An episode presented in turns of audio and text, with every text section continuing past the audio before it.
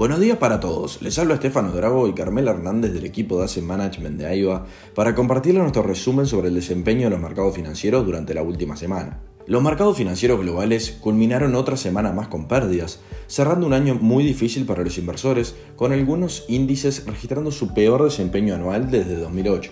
En este sentido, las principales bolsas en Estados Unidos terminaron a la baja en una segunda semana de pocas operaciones producto de las vacaciones, Luego de registrar ganancias en los tres años anteriores, el S&P 500 cerró fuertemente a la baja en el 2022, finalizando con su peor rendimiento anual desde 2008, tras caer casi un 20%. Por el lado de Europa, los índices también retrocedieron en una semana marcada por las pocas operaciones. Mientras tanto, en Asia, los resultados fueron mixtos. En China las acciones avanzaron a medida que en la capital se continuaron aliviando las restricciones por el COVID y por otro lado en Japón, si bien la venta variable comenzó siendo positiva, registrando ganancias en medio de una escasa actividad comercial, terminó cerrando la semana con el Nick japonés cayendo 0,5 y un 9,8% en el año. Se trata de su primer pérdida anual en cuatro años. Tras cerrar el año, entre tantos datos a destacar, uno sin duda fue el rendimiento en cuanto a estilos de las acciones. Hemos presenciado un año donde se produjo una enorme brecha entre acciones de crecimiento y de valor, con estas últimas recuperando el terreno perdido durante los años previos, con el mayor margen desde el año 2001. Desde la crisis financiera de 2008, las acciones de crecimiento han sido siempre las predominantes, en parte por las bajas tasas, ofreciendo costos de endeudamiento baratos y favoreciendo el apetito por riesgo. Esto cambió radicalmente tras las políticas implementadas por la Fed en cuanto a la suba de tasas, presionando a la baja las acciones de mayor valorización, incluidas las acciones de crecimiento, lo que llevó a los inversores a posicionarse en los sectores más defensivos. Además, otro de los temas presentes durante el año fue el desempeño a nivel sectorial, destacándose los rendimientos entre los sectores defensivos. Además de la energía, que registró un rendimiento anualizado de 65,7%, los tres sectores con mayor desempeño del S&P 500 fueron los bienes de consumo, la atención médica y los servicios públicos. Estos se consideran tradicionalmente sectores a prueba de recesión, ya que pueden resistir mejor durante los periodos de desaceleración económica. En cuanto a datos económicos, en Estados Unidos las ventas de viviendas pendientes cayeron más de lo esperado del pasado mes. En este sentido, la Asociación Nacional de Agentes Inmobiliarios informó que el índice bajó un 4% a 73,9 en noviembre, desde los 77 revisado a la baja en octubre.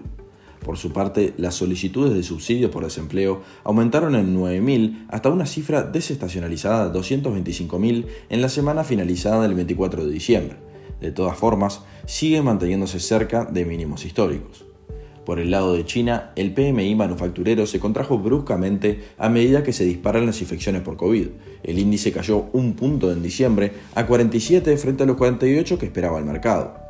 Esta fue la mayor caída desde los primeros días de la pandemia en febrero de 2020. Por su parte, el PMI no manufacturero, que analiza la actividad del sector servicios, cayó a 41,6 desde 46,7, marcando también la lectura más baja desde febrero de 2020. En cuanto al mercado de renta fija, los rendimientos de los bonos del Tesoro de Estados Unidos registraron una suba durante esta semana con los retornos a 10 años tocando un nivel intradía más alto desde el 14 de noviembre, el viernes por la mañana. De todas formas, los volúmenes transados estuvieron notablemente por debajo del promedio durante la corta semana de negociación. Resulta preciso destacar lo especialmente difícil que fue para el mercado de renta fija el 2022. El Bloomberg US Aggregate Bond Index terminó con una caída del 13%.